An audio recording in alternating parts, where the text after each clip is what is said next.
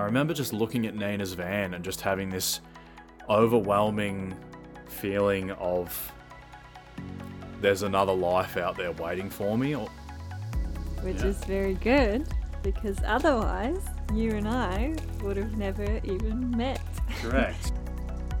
I was as lost as you can imagine a hmm. person who'd lived a life like that and then had all the freedom in the world would, would be. Absolute, unquestionable freedom. It's hard. You actually have to make it happen. Sprachnachrichten aus Down Under. Anyways, Are you recording? let's start straight into it. Are you recording? Hello, everyone, and welcome back to my podcast. This is my second episode in English, which feels really weird because even though I speak English all day long with no questions asked, I suddenly feel like my English is not good enough to do a podcast. But that's okay because I've got a very special guest today and he speaks pretty decent English. Hello, Tim. Hello, Schatzi. If you think your English is not good enough for this podcast, then I'm in serious trouble. That's true. okay, I think we have to be a bit more serious. So, welcome to my podcast, Tim. We've known each other for almost a year now, and we've been talking about doing a podcast together for ages. And now we're finally doing it. At least we're trying to. I said, oh, we'll probably won't publish this, but we'll see how it goes. Anyways, if you follow me on Instagram, you will know who Tim is. Maybe you're even following him because he's got a, his own account as well, doing all things fitness. But if you don't know him, maybe he could introduce himself quickly. okay. Um Jeez, I haven't had to do this since a first year tutorial at uni. Who am I? Um well, as far as most of the listeners are concerned, I'm Nina's boyfriend. I guess that's the most relevant point for the audience. Um, who am I more broadly? Um, I'm a 27 year old guy from Melbourne, approximately, a small town called Seymour in Victoria, Australia, exactly. Um, what else? Any hobbies? Any hobbies? Um, well, as mentioned by Nina, I am running a very, very small Instagram page at the moment that is taking up some of my time per week. It's very, uh, let's call it a training diary um, for now. It's all about training in the gym specifically and eating and whatnot whilst traveling at the same time and how possible that is you know what results you can expect blah blah blah blah blah. Mm-hmm. um, i'm also studying to be a personal trainer. Um, i'm also working in an interesting capacity at the moment. That's a very long story so i don't want to go into any details there that we've actually I think we'll get to that. yeah we've often discussed that being somewhat of a podcast episode in itself so i won't go into any details there I thought that's what we're going to talk about today. Is that what we're talking about today? Oh, okay, sure. Okay. Well- Well, I definitely won't go into any detail just yet, then, if that's the topic of conversation. Well, yeah, we should have probably had a little conversation beforehand, um, actually deciding what we're going to talk about, but we didn't. But I thought, um, thank you for the introduction so far. I thought we could talk about what happened around the time one year ago today, or yeah, Mhm. this time around, June, July last year Mm-hmm. Because I think your life changed a lot then. And even though you might not have known in the moment, but sort of from then onwards, things got quite different, right? Mhm. And yeah, I thought maybe we'll talk about that. if that's okay. Yeah. Yeah, okay. yeah, this is the one we always talked about doing, so that's sick. And I thought maybe to start with, you could kind of give us a bit of an idea of what your life and your sort of everyday, day to day life looked like before you then made a decision that changed that. Yeah. Okay. So, where were you and what were you sort of doing? Okay, let me start where most people's stories start now, which is around March 2020. Mm-hmm. And Nina, please keep me on track. You know what I'm like. I'm gonna go. Yeah, I'll have to stop him sometimes. Oh 'cause- God, I'm gonna. Yeah, otherwise this will be a five-hour episode, and we're not Joe Rogan here, so yeah. yeah, let's not pretend anyone is it that interested that they would put up with me rambling for four hours like I did this morning. Um, so yeah, March 2020, as was the case for many people in Australia, or April, um, lockdowns happened. The first round of lockdowns, and uh, not really much to say. At first, sa- same thinking as everyone. It was kind of scary, but also kind of novel at the same time. Oh, we're gonna have to, you know, chill in our houses for probably eight weeks. That'll actually be kind of cool because we get to all do the things in our spare time that we never got to do because life was hectic and this is like a forced calm down period. So let's do puzzles and, you know, play video games with our housemates and then we'll get back to our lives soon enough. Um, as most can relate, especially people from Melbourne, where the lockdown was especially long. I think world famously long, almost. Mm-hmm. Um, two years in a row, but we'll get to that. Um, it ended up not being that little kind of scary but novel thing we all thought it was going to be. It went on and on and on and on. Um, and I was working a job that was already quite demanding um, prior to any lockdowns. And then coincidentally, almost to the day, um, my work got insanely busy. We we landed a new job that went for many months of lockdown. So had lockdown and a very very demanding. Basically, at some points it was twenty four seven. Um, I, rem- I recall working every single weekend, most daylight hours for probably a couple months in a row. Mm-hmm. One weekend, I think I worked 50 something hours straight with maybe an hour's sleep in there. So I got pretty hectic at, at points. Um, but yeah. Maybe just to clarify, Mhm. so you grew up in Victoria, Yep. right? Like Mhm. an hour north of Melbourne, more Yeah. or less. Yeah. And then you moved down to Melbourne after school. Yeah, I I a- moved for university. Yeah, there was like no gap really. You just went No straight gap. straight to Melbourne Yep. and went through uni. hmm What did you study? I did uh, a bachelor's degree in physics and a diploma in applied mathematics. And then, Nerd. yes, haha, laugh it up.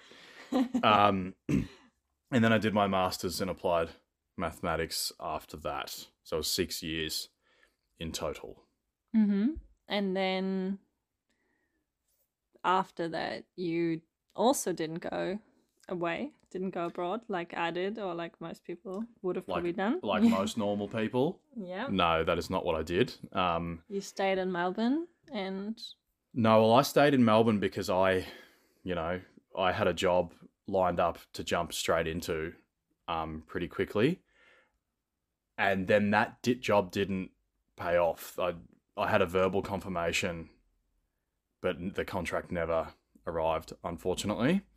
Um, which left me in an awkward situation because no job and no money either. I'd basically I'd kind of timed it all perfectly so that all my savings pretty much ran out just as I was meant to start this new job, mm, which meant that when the job didn't come through, I couldn't actually do anything because I had like not I think I had just enough money to pay the next the the next month of rent and that was it.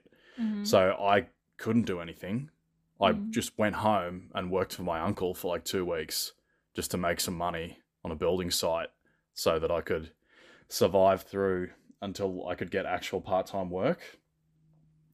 And then I was just working part time and on the job hunt to get a full time job. And then I ended up in this in this job that I was in um, March, eventually in March 2020, where Mhm. where I started this little story. So it was pretty. Do you want to say what kind of field of job at least? investment banking.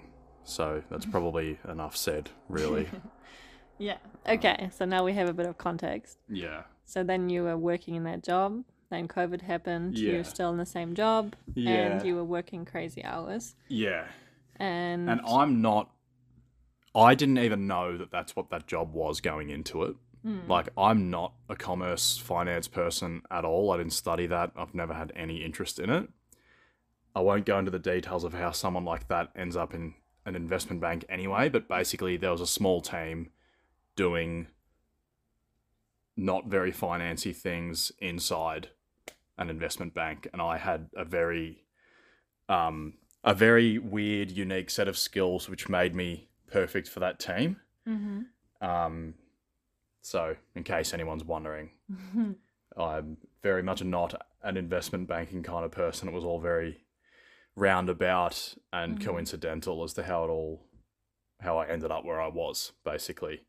yeah, and then, but you did end up in that job. Yes. And like you said, it was pretty hectic. Mhm. Um, probably fun at first, maybe not so fun later on. Oh, it's absolutely fun at first. Like it's, you know, even if things are crazy, they can still be fun, right? Like, Mm. and especially, especially when there's a team, a sense of team around it as well. Like I went into that job and there was like twenty other people my age, and yes, we were working till midnight quite often. We were, you know, there was this sense that we were all down in the trenches together, and Mm. you'd have dinner in the office every night with each other on your company credit card and all that sort of stuff. So you kind of got at first when it was like really novel and and fun and there was a lot of camaraderie.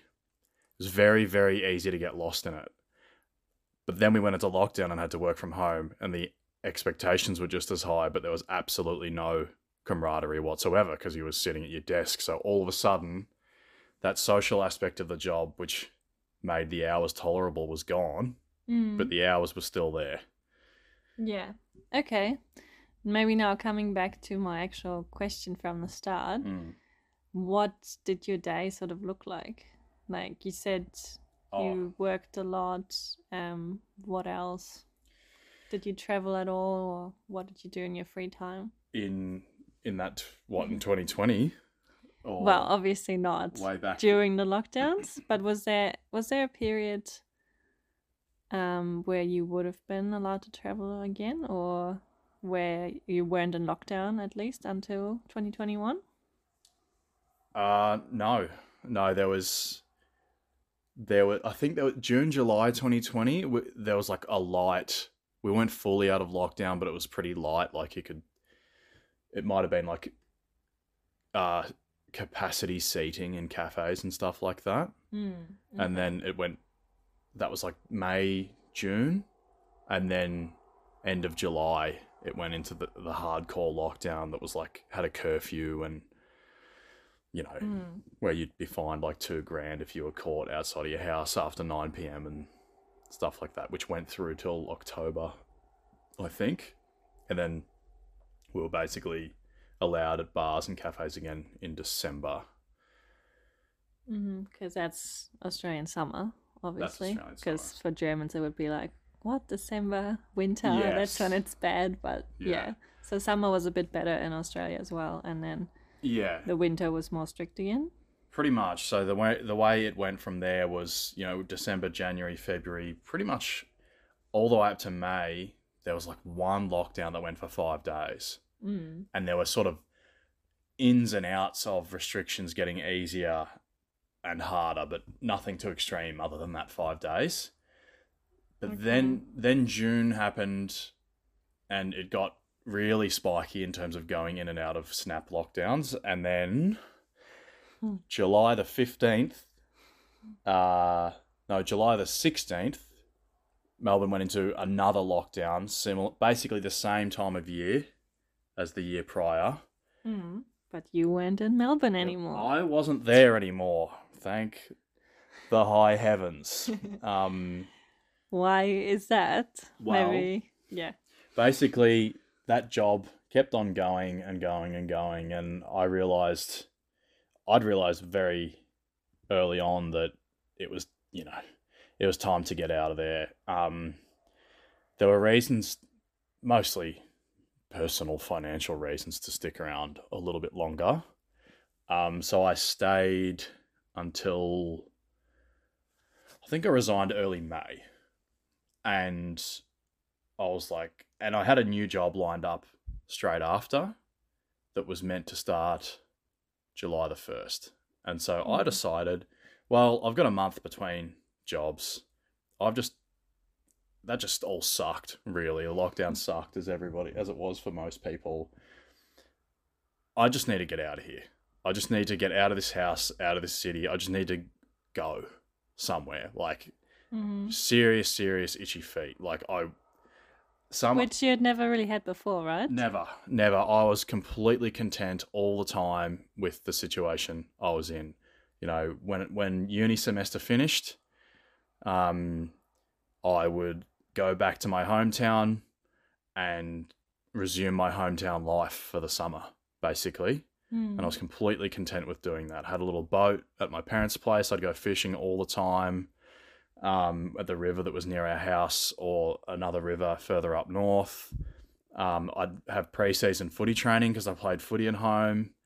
That's Mm. Aussie rules for any Germans listening. Um, you know, and and you know, I'd often do. Eventually, I had a thesis to write. I'd spend a lot of my summers writing my thesis. You know, I, I always had plenty to do, stuff that I was happy to do and wanted to, and so the the concept of traveling it just never even crossed my mind. And to be, I'm certain I had phases where I almost looked down upon it. Like I was a very, um, you know, I never understood the idea of gap years and stuff. I was always of the Hmm. stupid, you know, teenage boy who works too hard for his own good. It's like, oh, everybody's just going on gap years because they're, you know, they're too afraid to just get down to work and set their life up. I'm just going to go to uni straight away, not muck around and just get into it. What's the point? Mhm. And carried that. I relaxed on that attitude eventually, but still didn't really even think about traveling. And then I got to, you know, May, June last year Mhm. and started getting that feeling that most people probably get at 18 when they're finishing school. Yeah. I had to wait a little bit longer. So COVID essentially made you want to uh, leave Australia. COVID and a and a can I swear on this podcast? Sure. COVID and a fucked up job basically made me go, I need to just go somewhere else. Mhm. And, And, that what was the only place that you were allowed to go? Aotearoa. New Zealand was the only place Australians could go to other than interstate. That is so crazy as well. Can you just explain it real brief how mm-hmm. you were literally not allowed to leave the country and just go anywhere else if you didn't have a real serious reason? That still I find that so weird. Like New Zealand, you knew you wouldn't come back in, but you were allowed to leave. Whereas in Australia, you were actually not allowed to leave. I don't think that happened straight away. Eventually, I I don't I'm not on top of this legislation personally, but my understanding is l- sort of late in the lockdown game. Um, the Australian federal government passed legislation that essentially made it extremely difficult slash illegal Yeah. to leave the country.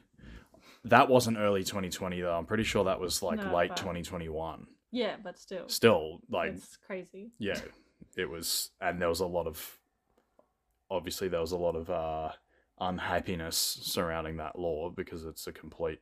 If pe- if people want to fly to a COVID infested country Mm. and then bear the risk of Australia not letting them back in, they should have the right to do that, and I think everybody yeah. agrees with that. But for some reason, the federal government decided no, citizens are not allowed to leave their own country now. Iron walls policy kind of yeah. thing again, that may not have technically been the case. That's my under- very Mm. um, very low level understanding from having read no actual newspaper articles on the topic. Well, but yeah. yeah. But fortunately, Australia had this beautiful little travel bubble with New Zealand, at Mhm. least for a few weeks. I think it actually didn't last too long in the end, but it was a good few weeks or few Mm, months, I think. Um, it opened and closed a few times as well, Yeah. but that essentially led to like heaps of Aussies, and I'm pretty sure more Aussies than usual to Mm, come to New Zealand because it was the only place they can go. Correct. Um, what did you actually think of New Zealand before? Like, was it a place that you thought you would have wanted to go to, or was it a bit like, ah, New Zealand, yeah, nice enough, but not really keen to go there? I'd never given it a second thought. Um, I don't actually know. For some reason, I knew that Queenstown was the place to go. I don't know how I knew that. Mm-hmm. My old housemate Bryce went for a trip to Queenstown, but Hmm. I don't ever really remember talking to him about it until after I told my housemates, "Hey, I'm going to go to Queenstown for ten days." Mm. Um, so I don't. I actually cannot say for sure where the idea ever came from. I literally just remember one afternoon just going, "I need to go to Queenstown." Mm-hmm. I think it's because I'd been to the snow a couple times as a teenager and as a kid and absolutely loved it and was always dying to get back and just never never did it. Mm. And for some reason I knew that Queenstown was a a snow town. So I was like, Hmm. okay, let's let's finally stop making excuses and finally snowboard again Mm. while I've got the time because I was I was moving into a, a startup job and I knew that that was also going to be quite demanding Mm-hmm. and you know lockdowns in Australia were going off their head again. So I had it was like maybe another year's going to pass where I don't see snow again. So let's just bite the bullet and go to Queenstown. See, this is so interesting to me as well because, as you know, a lot of Germans actually really hype New Zealand up, and if you talk to people here, they all think New Zealand is so is like heaven, the best place ever, and everyone wants to go there. Um, and a lot of Aussies, I guess, are just like, yeah, it's next door, but Well, as I said, as I it's said fine. to you the other day, it's it's. I guess it's like how many Germans are that thrilled to go to France or the Netherlands? yeah, I guess it's too close. I Yeah. get it. It's the it's the neighbor. It's our little brother. Like it's always it's there if you want to go there. It's not hard. You just Yeah. three hour flight or so if you're from the east coast of Australia. Mm-hmm. It's like so it's probably you know if if you've got time and money to go traveling as an Australian, you don't. the The typical thing is not to go to New Zealand. You go Yeah. to Europe for a month or three months or or, or whatever Mm. you have time for. But it was different that year. hmm which we definitely also later saw when we were in New Zealand, slash, especially in Queenstown, because literally people, you know, when you meet people going out, you always ask, Where are you from? as one of the first questions. And I actually didn't have to ask anymore because more than every second person you met was just Australian. Way more than every second. It was way well, more for me, I met a few other people as well, but Sure. Like probably 70% let's just say. Just Yeah. guessing. Hmm um, there was a few leftover europeans um, left. A few americans scattered around the place. Um, Few Brits. yeah. I count them as europeans. Well, they don't. but yeah, but holy shit. Now I'm swearing as well. So many Aussies, and immediately I was like, wow, I once spent a whole year in Australia and I didn't meet any Aussies there, or hardly any. They're all travelers or, you know, Asian people of Asian origin, but just no. No, no one that would call themselves an Aussie, you know. hmm And then there they were in New Zealand, hmm all of them. Uh, Well, it, it turns out in hindsight, a very specific subset of Australians, I think, which we actually discussed recently. I think a specific kind of Australian ended up in Queenstown last year, but we don't need to go into that. so it wasn't all of them. It was yeah, there was a particular brand of Aussie if that you was say there. this now, you need to quickly summarize it. Well, basically, it was the people, the people that were the most desperate to get Mhm. out of the country. Mm-hmm. A lot of them were the the the the school kids who finished high school Yeah. at the end of say um, 2019 or 2020 that never got their gap year and were just absolutely desperate to get out of the country and do the thing that they grew up Mm. waiting to do, which is typically going to Europe for three months. Yeah. But they were like, okay, New Zealand's the only place. We've got to go there. So basically, this wasn't everyone, but a large chunk of the people there were just people that 20, 21 year olds that were just desperate to Mhm. live, essentially, Yeah, makes sense, I guess. which isn't exactly the demographic of the town in any given year at all. I would Yeah, say. I think we agree that the year that we, or the seven months we spent in Gre- Queenstown, but 2021 was a very special uh, point in time, all things considered. Um, but we could maybe come to that again later. Yeah. It was just different because the normal tourists and travelers weren't there, and it was just a different kind of um, type of people there. But maybe coming back to your story. Mhm. so, just to get it right, so Yeah. you left Australia, had like a month between jobs, but in the end, you were actually you couldn't leave at first when you wanted to, so you left a bit later. So in the end, your original plan was to go to New Zealand for ten days Yeah. and then go back home, start the new job in Melbourne, and keep working. Pretty right? much. Pretty much. Um, it was 10, then I decided to do the full month gap. Well, yeah, New that's Zealand. that's sort of what I wanted to get to. Yeah. So when you left home and said goodbye to your parents, did Mm. you say I'll be back in ten days? Yes. Yes. Okay, I had a and- flight booked back home 10 days after I was meant to land. Yeah, and then you got to New Zealand, Mhm. and then what happened? well, I Like also to your mindset, maybe Yeah. because I think very quickly you probably thought, "Fuck, Mm, yes. ten days is not enough." Yeah, it was. I haven't actually thought about a lot of this stuff for a while, so I may have to dig deep here, dig deep into the memory banks. But basically, I was on the last Qantas flight out of Melbourne Mhm. for that entire year to Queenstown. Wow. So I was incredibly fortunate, and I'd, I'd already delayed the trip at this point by uh, three or four times, Mm-hmm. to the point where I was already two weeks into my new job. Mm-hmm. At this, it, it, this was no longer a holiday between jobs because lockdowns closed the travel bubble like twice or whatever. Mm. But my my boss gave me his blessing, and was like, and he knew we we you know we we actually left at the old company um, at a similar uh, time, and He's your boss, but also you're kind of friends, actually. Yeah, we're pretty good. We're very good personal friends, I would say, but it, you know, also my boss.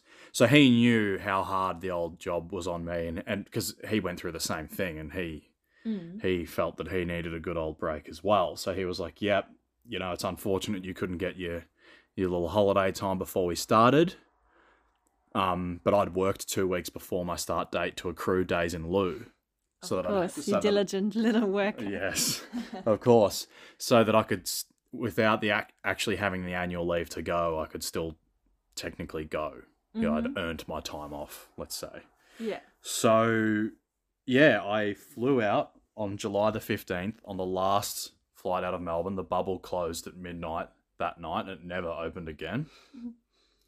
And I got to Queenstown and If that's not destiny, I don't know what is. yeah, keep I- going. I- got to Queenstown, um, and uh, where do I even start? I mean, Well, maybe don't even go into too much detail, but maybe um, just describe like the mindset when you were there, surrounded by, I guess, a lot of people that were there for longer, mm, a long-term travelers slash what you described before, people that were on a gap year, Yeah. and everyone or most people were staying for the season, I guess. Yeah, yeah. A lot of people were there long term, at Mhm. least for like three or four months. And what did what did that do to you? Like, did you Yeah. immediately feel like, "Fuck, I wish I could do this too," or Yeah. Well, so there were two things going on there. The first one was each, with each hour that passed, as soon as I landed, you could see on the news how bad things in Melbourne were getting. Mhm. Every day that passed, the lockdown was getting harder and harder. Case numbers were exploding. Um, and it was looking more and more exactly like what happened the year before. And I was like, there's no, absolutely no way. And I brought my work laptop with me in case that happened. Mhm. Because I was like, I'm going to freedom. There's absolutely no way I'm voluntarily flying back to Melbourne to sit in my bedroom until Christmas when Mhm. this is happening here. I'll get to this. As you just said, pretty much every single person I met there Mm. you know, all my roommates except one, he was Mm. also only going to be there for two weeks and he changed his mind just as quick as I did. Another roommate of mine, a good friend of ours now, Nettie, Yeah. he was, yeah, I'm just, just rocked up. Uh, We, we both get, got there on the same day. Mm. He was like, yeah, yeah, I'm just going to stay here till like November. And I was like, oh, you can, you can do that? you can just go somewhere and just hang out for ages. And yeah, pretty much everybody I met in the hostel I started staying in were all the same. They'd either just gotten there around the same time as me and were just going to stay yeah. just indefinitely, or they'd people that had been doing that since the bubble, before the bubble closed six weeks prior, and they'd already been there for six weeks and were going to stay for another God knows how many weeks. Mm-hmm.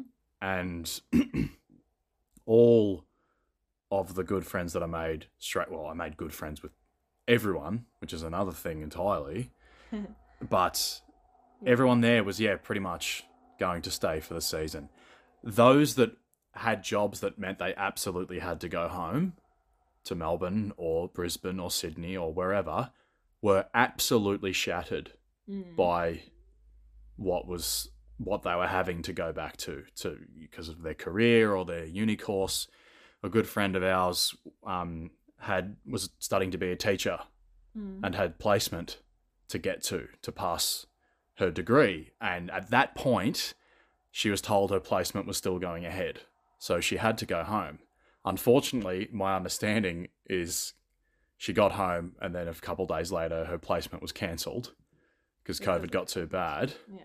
And then she ended up having gone home for absolutely no reason Mm-hmm. having and and also having to watch on Instagram what many people missed out on because they went home slightly too early as well, Yeah, I think we've my talked. biggest fear. Yeah, we've talked about this a few times. Just yeah, saying what if, what if you had actually left after those ten days, Mm. but had of course befriended a lot of the people that were there later on, and would have seen on Instagram and social media in general how good the time was that we had there. If you had missed out on that to go Mm. back home and sit in your bedroom and work all day, yeah, I think that would have been the most depressing time of your life, I imagine. Yeah. So, yeah, so maybe without going into too much detail, what led to you staying longer then in the end? Well, the first, there are multiple trip extensions, let's say. The first trip extension was like after four days or so, you know, doing the things we were doing snowboarding, partying, chilling, you name it, and meeting the people we met. And again, watching the, the Australian situation degrade by the hour, I was like, I just, I'm not going back. That's just not happening. So I, And you told your boss. Yeah, I told my boss. Um, he was very supportive. Mm-hmm. Um, he said, "Yeah, absolutely not, mate. Like, why would you leave where you are to come back to this? Mm-hmm. You've got your laptop. You know, there's there's shared working spaces in Queenstown where you can rent a desk in in peace, rather than trying to work in the hostel. Um, so it was like, yeah, it's it's it's a logical, it's the rational thing to do is to stay in Queenstown. Mm-hmm. So I was like, okay, cool. So I just cancelled my July 25th flight home and just didn't even book book one back. Mm-hmm. And then yeah, so then July the 26th, I started working from Queenstown in a shared office space. Yeah. Um, Which Yeah. is very good because otherwise you and I would have never even met. correct. and maybe we could quickly just talk about that um, because it's the right timing. Like Mm. that's sort of when we met. yeah, I think three days after I was meant to leave, Nina came back to Queenstown, right? Yeah. So just to explain, maybe just briefly, most my most of my listeners will probably know anyways um, what happened, but I sort of also just came to Queenstown originally in June to stay for ten days. Hmm. I'm not joking. I was really staying, going to stay for 10 days, had my flights booked and everything. And then, yeah, I was just there, loved it so much, had such a good time, and needed to sort of get away from my old life, anyways. Um, that after three days, I decided, okay, this is it. Um, this wasn't just a random trip. I feel a calling to this place, which sounds so stupid, but it was really like that. It was such a big decision for me, but I decided to move to Queenstown. Um, but because I was just on holiday, I still had all of my stuff in the north of New Zealand. So I stayed in Queenstown for three weeks and then Didn't you I leave the day before I arrived or something yeah, like I that? think so. So I left on a Tuesday, I think, and I got there on a Thursday, so it was, okay, yeah, two days. um, yeah, and I flew back up north, and um, spent about two weeks there, getting all of my stuff, getting my camper van ready, and then throwing all my stuff in it and driving back down to Queenstown. Um, those were Tim's first two weeks in Queenstown, and then, um, what was it? Mid July. Yeah, I- or would have been end of July July. the twenty eighth. Arrived. Yeah, end of July, I came back. And funny enough, Tim actually remembers the day that I came back because I moved into the same hostel that he was staying at as well. And we didn't actually properly meet that day, we didn't talk, but I briefly went up into the hostel kitchen and talked to someone else. And, and apparently, he remembers this moment. Apparently, how can you forget a six foot, beautiful brunette German girl walking into your hostel kitchen? Oh, stop it. but yeah, so that's when I guess we first saw each other. And then a few days later, our good friend Cheche Mhm. actually both invited us to dinner, which we didn't know about. And then we ended up going to dinner. Just Tim, Cheche, and me. And Captain Kiwi for anyone follow that was following on an Instagram. If you yeah, want to put a, follow Captain if you want to put a face to a name or a name to a face. Yeah. So, and that's actually coming up, our sort of anniversary Our next meeting Sunday, meeting anniversary. but yeah, but um, when I first met you, it was, yeah, kind of crazy because I liked you immediately and we had a really good chat and actually talked for hours that night. Ignored everyone else in the room and just chatted away for ages. But immediately, you pretty much told me, well, I'm going back to Melbourne though. I'm here for another maybe two weeks, but that's it. And I'm definitely then, I have to go back. So, yeah, that was my first impression. It was like, Mm. oh, this nice guy, but I'm definitely not following him to Australia or anything like that. So, shame. Hmm, And look what happened. and here we are. Yes. How was Australia, Nina? Um, um, but yeah, that's probably that's there's a a minor point in there that probably is inconsistent to those that have been paying attention is well, hang on tim weren't you just staying in queenstown indefinitely like everybody else and then nina just said oh there's this guy he's cool but he's going to be gone Mm. in two weeks and this was after i'd already said i was hanging around Yeah. Not to go into details, but um, my home, my Melbourne situation, uh, my Melbourne, my old Melbourne life, was uh, constantly tugging at me to come home.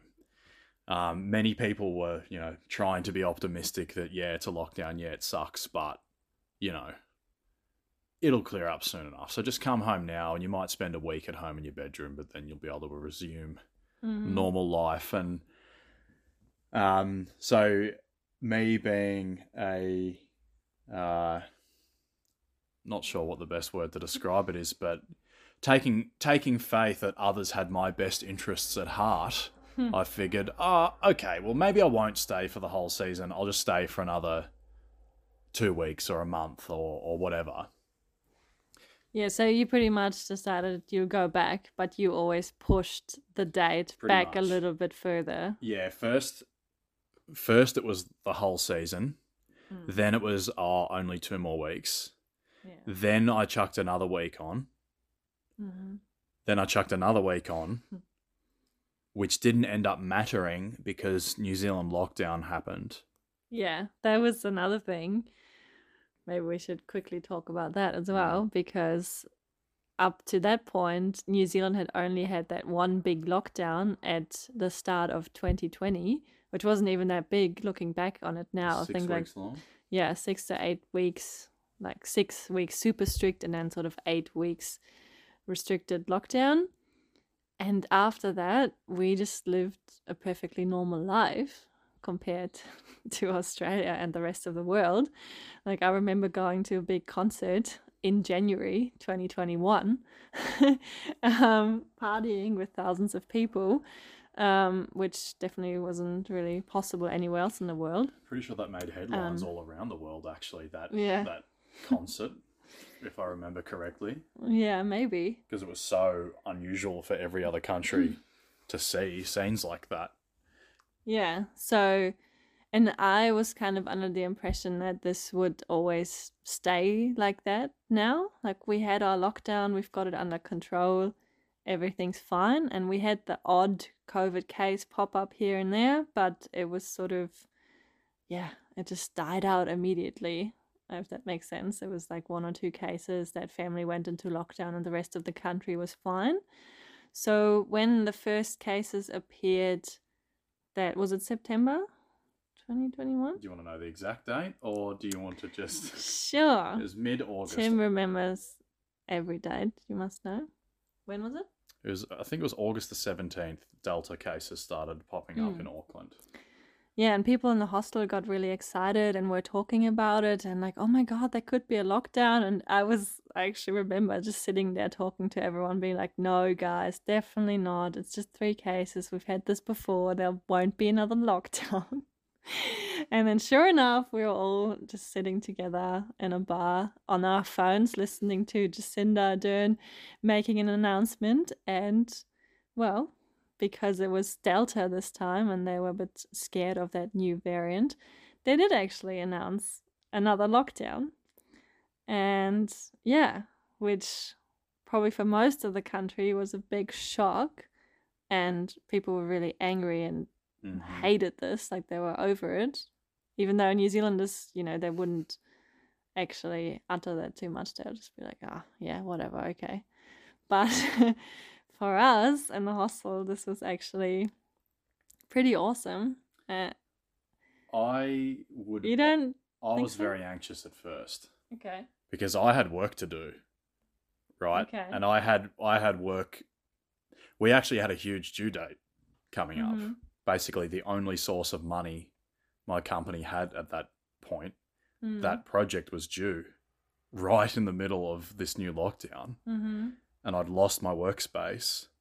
And technically, the rules for hostels were that individual dorms couldn't mix with other dorms. You had to sit in your dorm all day and you could only leave for a predetermined one hour to go to the kitchen to eat food, and that was it. Those were the announced rules at first.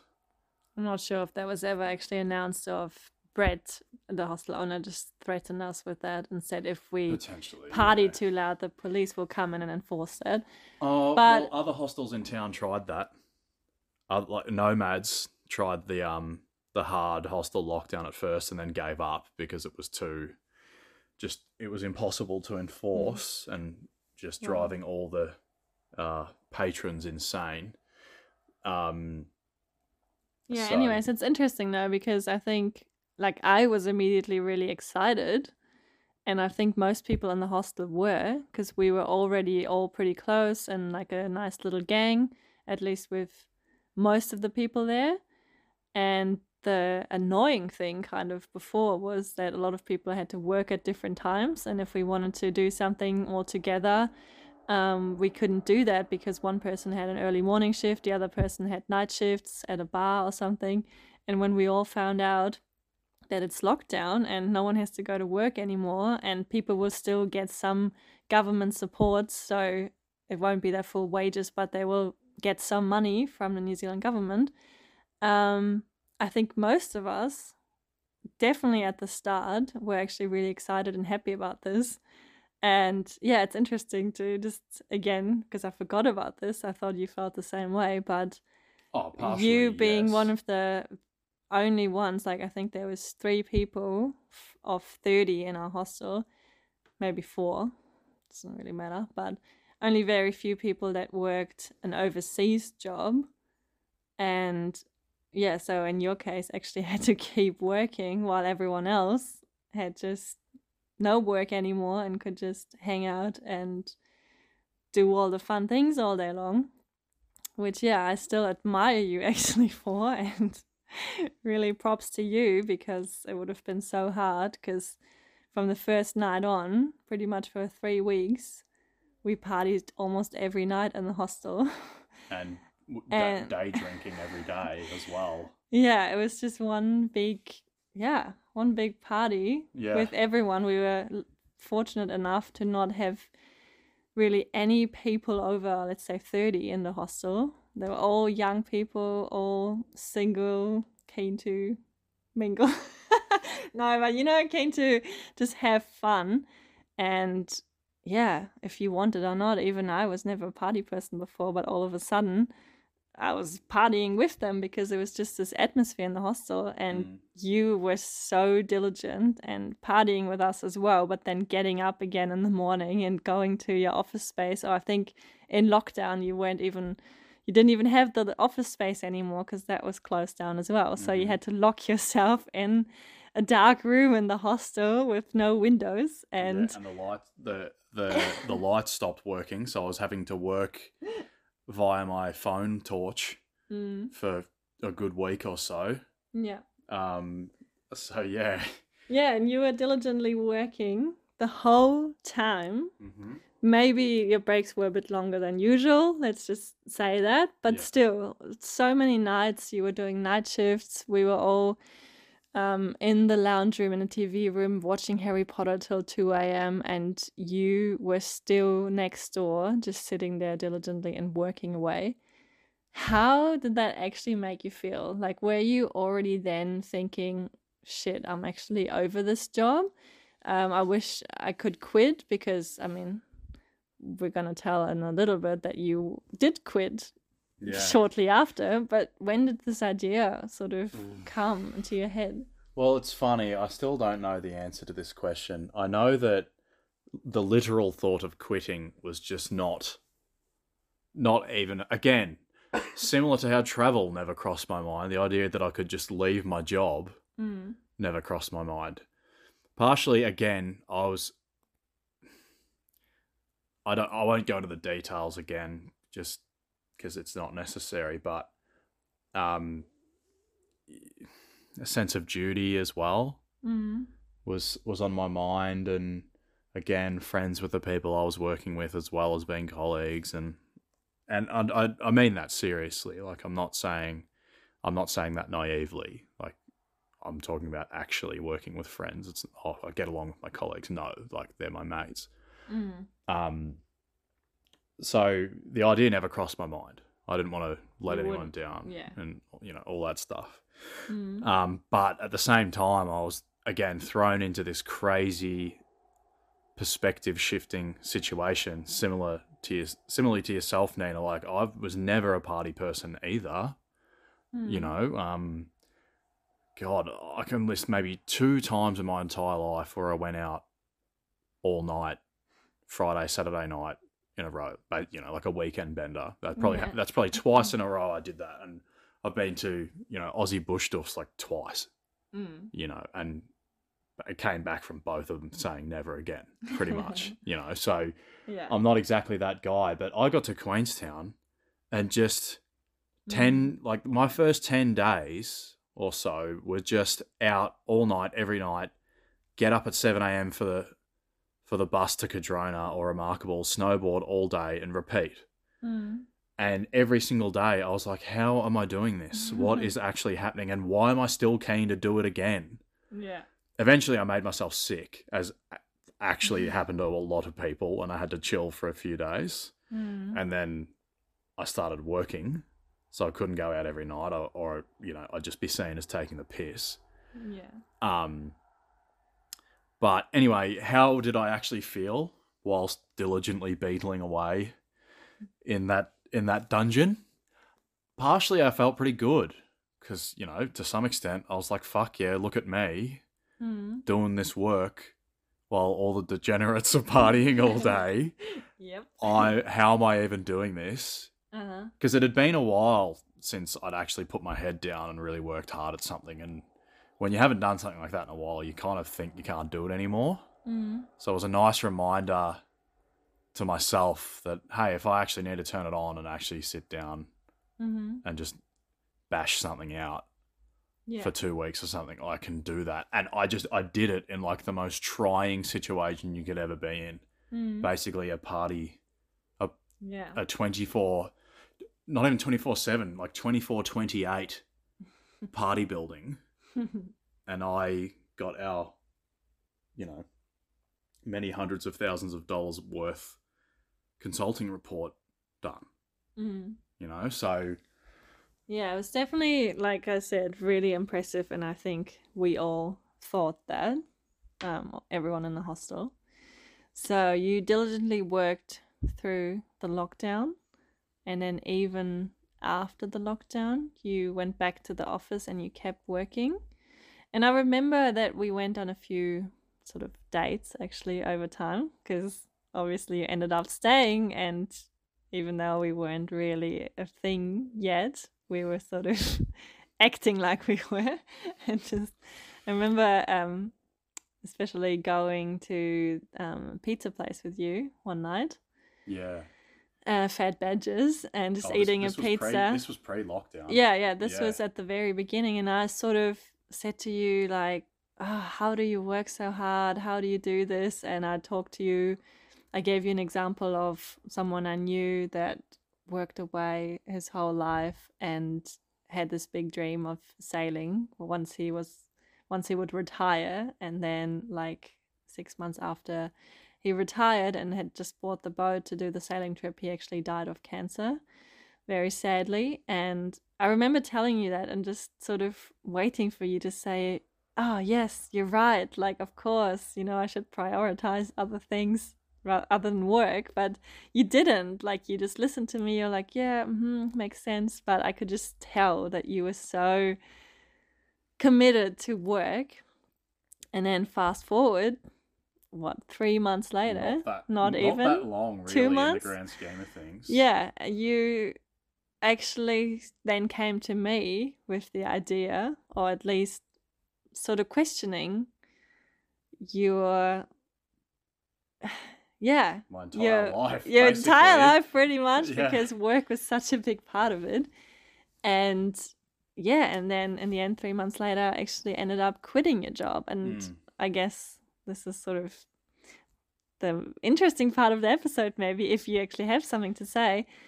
what happened? Like, what Mm. happened to that diligent working boy that you suddenly went, wait a minute, I'm not just even going to reduce my hours, I'm actually going to quit? Mm.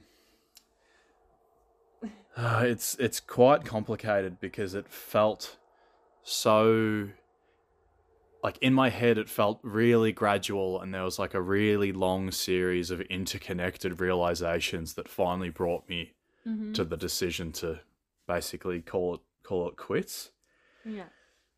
but you can all I can also just as easily look back on it and think that the the decision was subconsciously made when I stepped on the plane.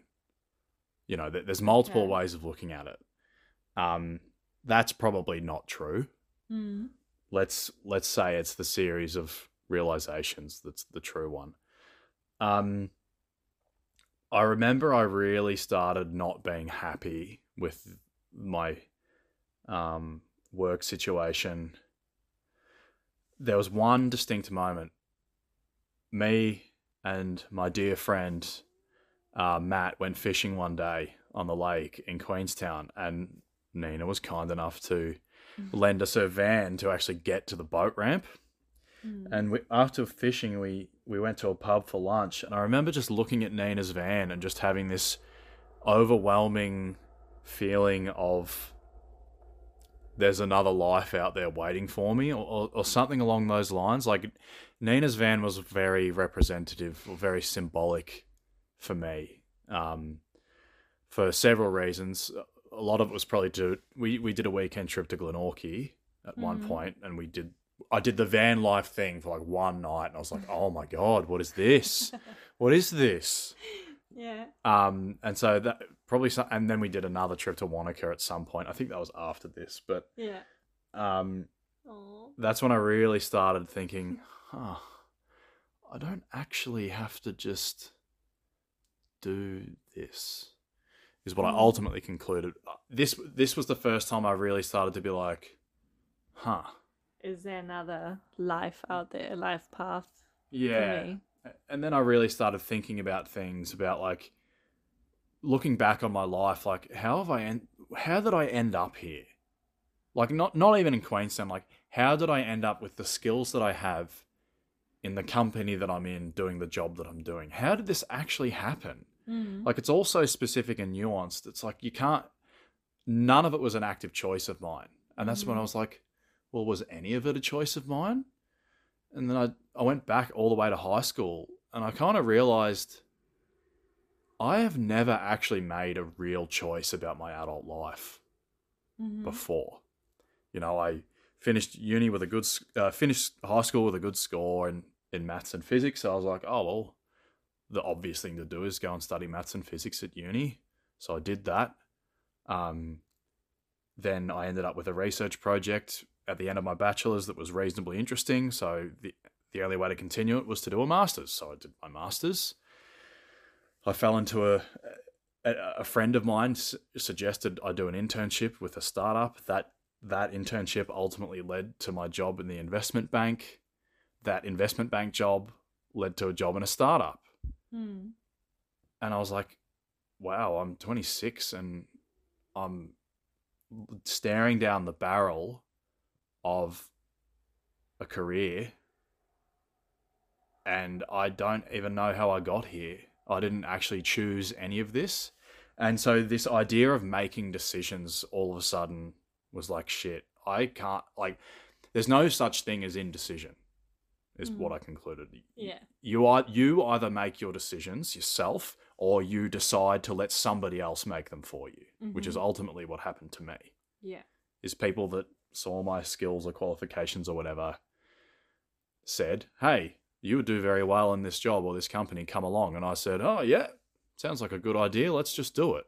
Mm. And then, having never actually thought about anything, I'd ended up in a completely new lifestyle and going, Huh, I don't actually know myself. Like, I, you know, as I said earlier, I got to Queenstown and partied hard for 10 days. And I was like, How the hell did I just do that? That's not me. Oh, wait, maybe, wait, maybe it is me. Maybe. I am quite different depending on my environment. Mm. How many sides of me are there that I don't even know about because I've never even Yeah. like put myself into different situations?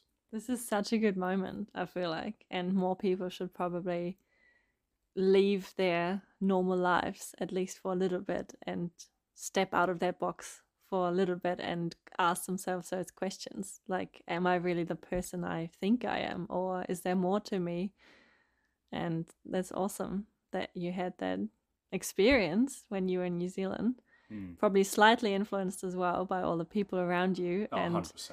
most of them living the opposite life to what you had done. Um, quite a few people had never started a real proper career.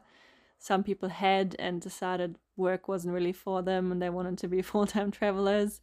Some people were something in between, kind of like myself as well, um, or like traveling and then working abroad, like I essentially did. Um, yeah, so I guess that probably influenced you in a way as well. So in the end, I guess it's fair to say there was a lot of things coming together, and you definitely thought about this a lot. I can Oh, yeah. You and I definitely had say several. there's hours and hours and hours of chats with all sorts of smart, uh, intelligent people Mm. had before you made which decision. Well, eventually, I wish I could string together a more coherent story as to my thought process, but one day I just got to the desk and I just couldn't do it anymore. Hmm. I think it took me two hours to write, you know, two sentences of an email, Hmm. which is just nothing. And it was excruciating. I just could barely even touch the keys on the keyboard. And I just turned to our friend Brendan, who was sitting to my right, who I'd had many, again, Brendan was, by the way, Brendan, if by any chance you are listening right now, thank you for the endless, endless fucking therapy sessions you gave me in Fluid, by the way. Brendan and I had many, many chats about work and, um, you know, should you or shouldn't you, how, on what, you know, on what terms for yourself, for somebody else, all that stuff, and traveling as well. And, Hmm. you know, things like, you know, most working travel visas you can't get when you're older than 30. And I was coming up 27. So I was like, well, shit, I haven't even started yet and I'm almost out of time. What? what? So anyway, that morning, the first morning part, the first couple of hours of that morning passed, and I just turned to Brendan. I said, "I can't do this anymore. I'm going to quit." Hmm. And up until that point, I'd say the discussions on this topic for a good month were, "I don't want to do this anymore, but I just can't quit. I can't do it. Like I'm letting down too many people. What I'd be, I'd be the worst person in the world. Like I just can't. I've just got to suck it up." Um, and just Yeah. and just go back to Melbourne and be miserable and just do it. Hmm. But then something changed in my head where it was just like, well, what? What the hell am I talking about? I can just do whatever I want. Hmm. Like, why does it really matter at the end of the day? Like, if I'm going to go home and make myself absolutely miserable for the sake of other people Hmm. and for the sake of a business, really, at the end of the day, Yeah. like what the hell am i thinking that's what i realized and i just i think the light bulb came on i was like oh i don't i can just quit and just do Mhm. whatever i want and i spoke to brendan and he was just like van life baby and then Yeah, I guess I was also waving that option in front of your face for a little bit, saying like, "Well, too bad you're going back, because I'm just gonna travel in my van around New Zealand, and such a shame that we can't do this together." well i'm pretty sure in fact you said to me obviously we do a road trip yeah. before you go. And I was like, well, probably the timing was all really bad because I had that report I talked about before. That crunch time was just to get a draft done. The actual thing was due December the 1st. Mm. And Nina, you were basically saying, "Oh yeah, but surely before you go home." And and Australia, the bubble was meant to reopen again around then, and that's when I was sort of Mm. my Melbourne life expected me home, let's say. Um, and I knew I was going to be work was going to be crazy getting this report done up until that point. So Nina was just like, "Yeah, yeah, it's all good. Yeah, you're going to go back back to Melbourne. That sucks, but like we'll do we'll, we'll spend heaps of time with each other. We're going to do a roadie around New Zealand for like two weeks before you go, Mhm. right?" And I was like, "Well, no, like I've got to get this report done." And then Mm. basically that's around the same time I have to go home. So my last two weeks in New Zealand are just going to be writing this report like a psycho and then leaving. Mhm. And you were like, "Oh, but surely not." I was like, "No, sorry. Like that's that's how it's going to be." yeah. Um, Well, in the end, I must say you quit in a really nice way. You quit with how much notice was it again? I think I gave five weeks notice. Yeah, and you said that you were gonna finish the project, so you're Yeah. gonna work until December the first, even that, even though that meant, I ended up working till December the seventh. yeah, even though that meant you were pretty much missing the whole sort of, let's say, party time with the new friends slash almost family we had become with all the hostel people, because it was pretty much clear that most people were going to move on after the lockdown and after the season. So most people were leaving in November actually. And we this was sort of the last chance to hang out and do fun things, go Mm. on hikes and whatnot. And yeah, you didn't just say, hey, I'm quitting immediately or whatever the minimum period is. You said, no, I'm not going to let anyone down. I'm going to keep working, even though I'd rather spend the time with people in the hostel Mm. and finish the project. And Yeah. then actually, we're sort of a free man from December the 7th. Yeah. How did that feel? And yeah. So Was it as amazing as you thought it would be?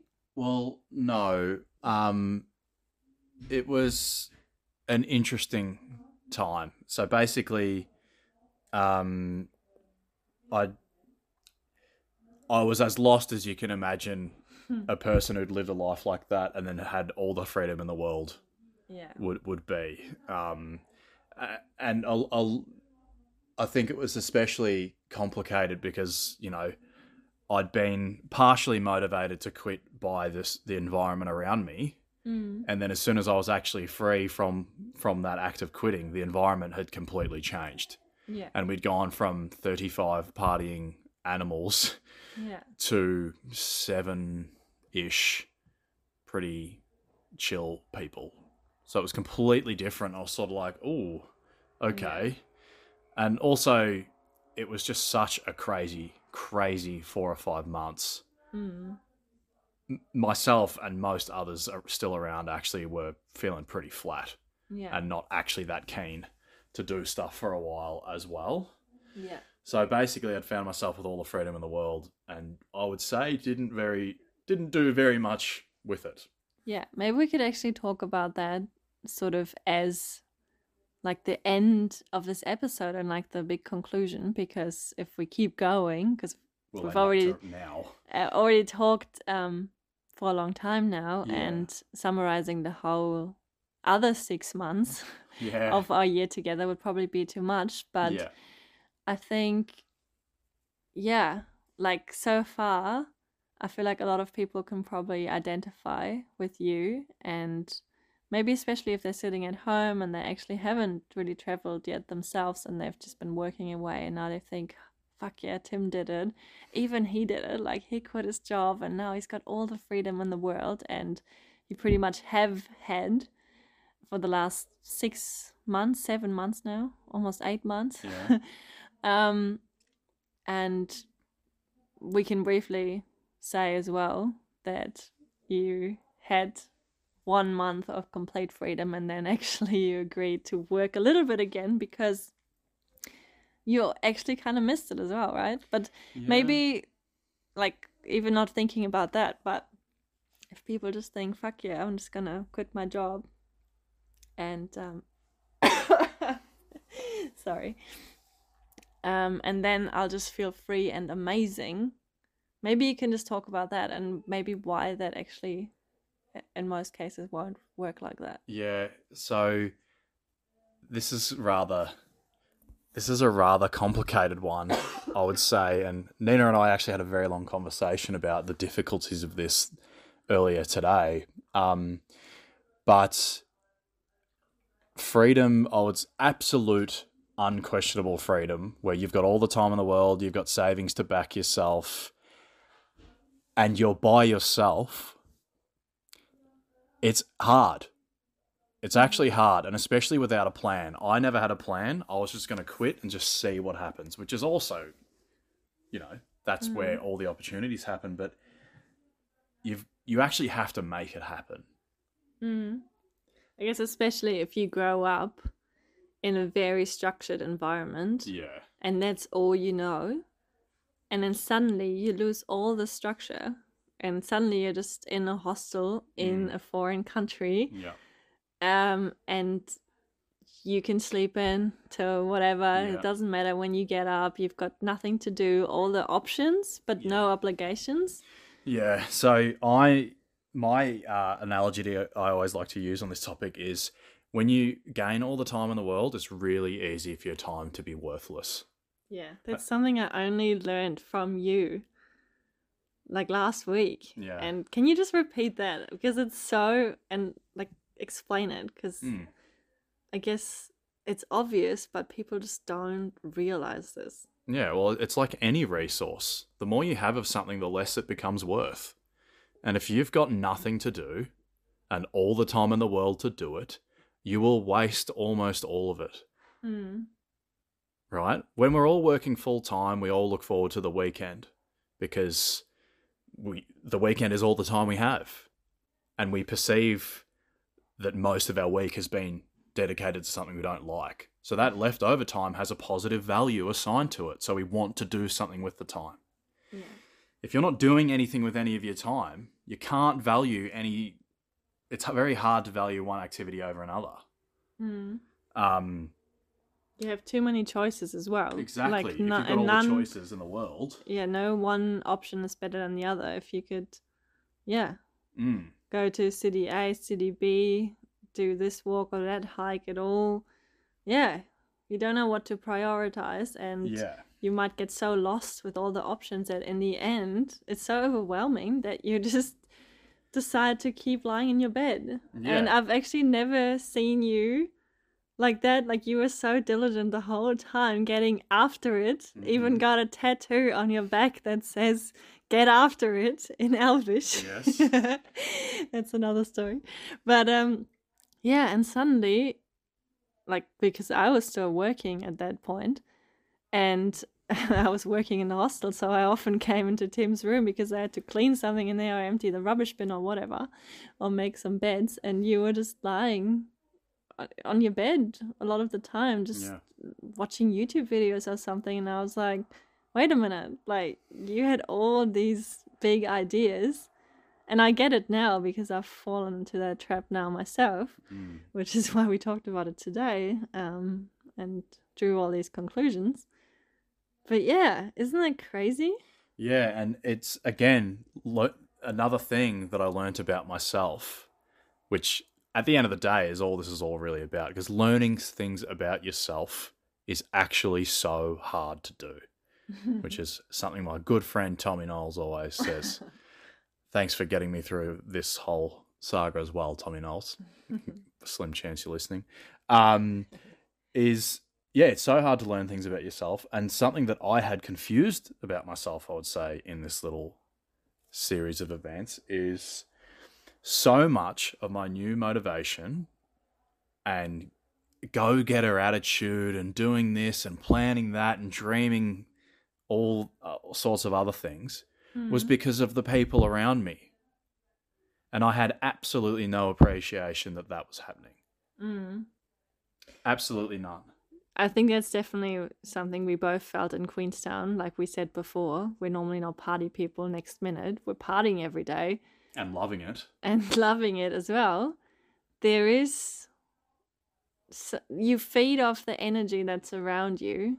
And I Mm. mean, there's this old saying, oh, you become like the f- five people you spend the most time with, or Mm. something like that. And it's so true. Like, Yeah. if there's an energy around you, you almost can't do anything other than go with it and Yeah. if people are all hyped up and happy and yeah you, energized you Mm-hmm. next minute you are that as well and might then make decisions accordingly Mm. and then when they're all gone the energy is gone yeah you sit there like you did and have all this free time now but the energy is gone and it's like shit you can't really create that magic yourself right Yeah, yeah, exactly, and and especially when you th- you're thinking of all these plans whilst the people are still all there, so your head is full of beans, basically.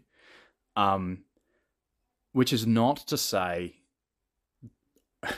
which is not to say don't take risks and don't make plans. Obviously, I guess the lesson I learned is now knowing myself better. Mm. I know that I am a go getter. I am super keen to do stuff, but I have a real tendency to not be the one to do it, to organize it myself. Mm. If I'm in an environment where I don't really know what the thing to do is and the fun stuff isn't so obvious to me, my old diligent nature comes out and it's like, oh, I don't really know what to do in this place right now. So I'm just going to get back to work. That's what I know. That's Yeah. that's what I know best. That makes me feel good. That makes me feel productive. That makes me feel like I'm doing something good with my time yeah rather And- than I don't know researching the top 10 things to do in Vegas or whatever and then doing them. Yeah, to be honest, that's so important as well. What people completely underestimate is that feeling of purpose Mm. and doing something meaningful. And some people can justify that when they're traveling, they think, "Oh, cool, I'm dr- I'm getting something out of this." But for a lot of people, this will wear off pretty quickly.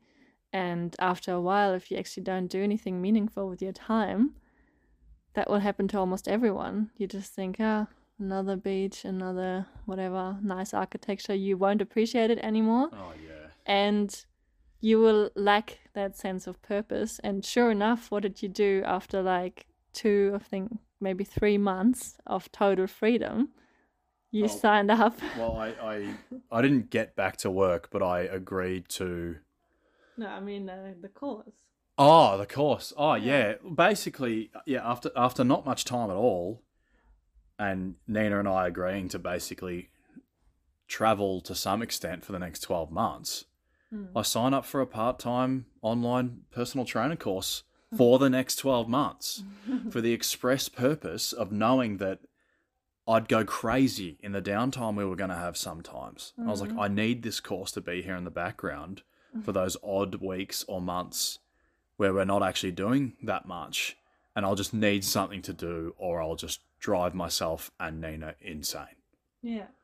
It's so fascinating. Like you quit your one job to have all the freedom and then next minute you're like, actually I can't handle total freedom. Give me Restrict something to do, restrict me Ground and me in something now, please. Yeah. Yeah, Right? Like, exactly. yeah.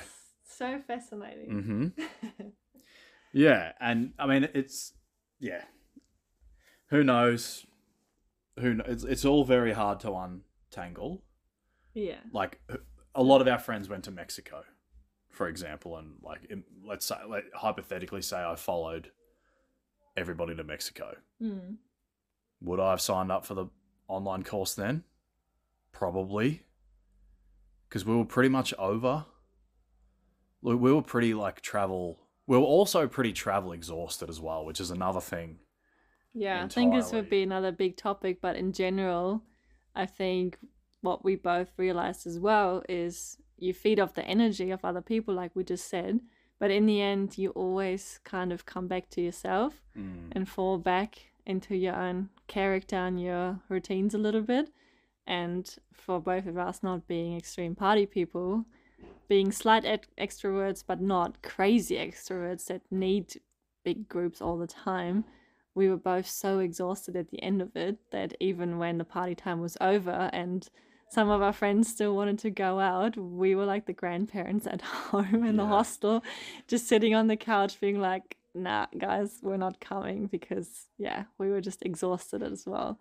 So I think it was pretty clear that for us, something else had to follow and we couldn't just keep partying. Yeah. Um, yeah, but I think in general, like thank you so much for sharing your story. I think um, we're still we're still like in the middle of it basically. Mm. We're still making plans for what's next. We traveled to Australia through Australia and now we're in Germany, staying in Germany, probably moving back to New Zealand. We're not quite sure yet what's happening. So this is not over by any means. So we're Mhm. still in the middle of the roller coaster ride. Yeah, as as we said, we came to some of these conclusions like five hours ago. So it's not Yeah. it's not that we've reflected on everything and we're implementing all of the lessons now and everything's fine. Like it's Yeah. it's we're still learning. Exactly. So, and I think that's life, right? It Mhm. never ends. In the end, it's all a wild roller coaster. Sometimes it goes a bit slower and sometimes a bit faster, but you just keep learning things from it about yourself, about life in general, about interactions with other people, and so on. Um, um, yeah, and so I think we'll keep making episodes, and we'll probably eventually get to the other part as well, and actually leaving New Zealand, traveling together. Mm. Definitely want to talk about your time in Germany at some stage, but I think for this episode, it's probably enough now. But yeah, definitely a lot learned already, a lot of good Mhm. conclusions drawn hmm and I guess in general, maybe to finish this episode, you could maybe just say, do you regret anything? Or even though it wasn't exactly the way you was you were hoping it would turn out or whatever, like you know? Mm. No, I don't. I don't regret any of it at all. Um, one of the main aims of, of quitting my job was to just make a decision for myself, Yeah. just just to do it for the first time, just almost as a symbolic act, I would say, and to just make the choice, and not even necessarily if it's the right one. Mm. It's a decision, and I'm making it, and I'm going to wear the consequences. Mm-hmm. which which I did. We just discussed what the consequences were, and I wore I wore them, and I've learnt from them a lot already. Yeah. Um, additionally, like yes, I mean, I didn't exactly the the newfound freedom wasn't so much for me. Mm. Does that you may interpret that it, that says it's the wrong decision? I don't think so because if you were feeling the way I was feeling Mm. no person like future me getting in a time machine and telling past me like you're going to be suffocated by all the freedom you're giving yourself don't do it you're just never going to listen to it when you're feeling the way i felt like You, You have, have to, to learn it yourself. experience. Yeah, people can Yeah. tell you whatever they want.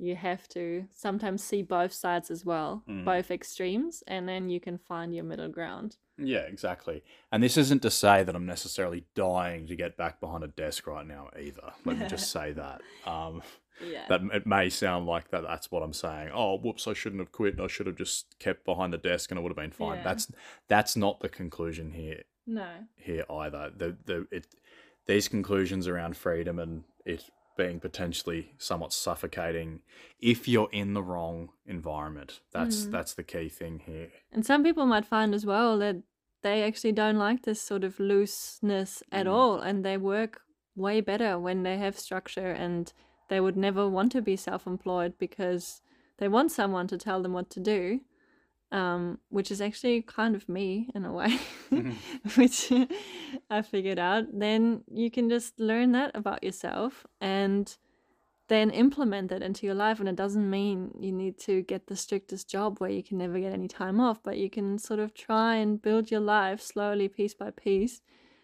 Implement all the things that you learned about yourself, your preferences, how you actually work best, how you feel best, and then, yeah, build a beautiful life for yourself. And then that will reflect onto your environment again. If you're happy, people around you will be happy. And happy ending. Isn't this a perfect happy ending for this podcast episode? of course. Let's leave it at that. All right. Thank you very much, Tim, for your time, It's your been a answers. pleasure. I'm sure a few people were probably surprised because they only know you as this funny dude from Instagram. Probably nice to see with some depth to it as well. I don't just say long, weird words in German on Nina's Instagram stories. That's right. We'll put that in the next podcast when Tim talks about his experience being in Germany. There'll be lots of German and fun. All right. Thank you and auf Wiedersehen. Auf Wiedersehen. Vielen Dank. Oh.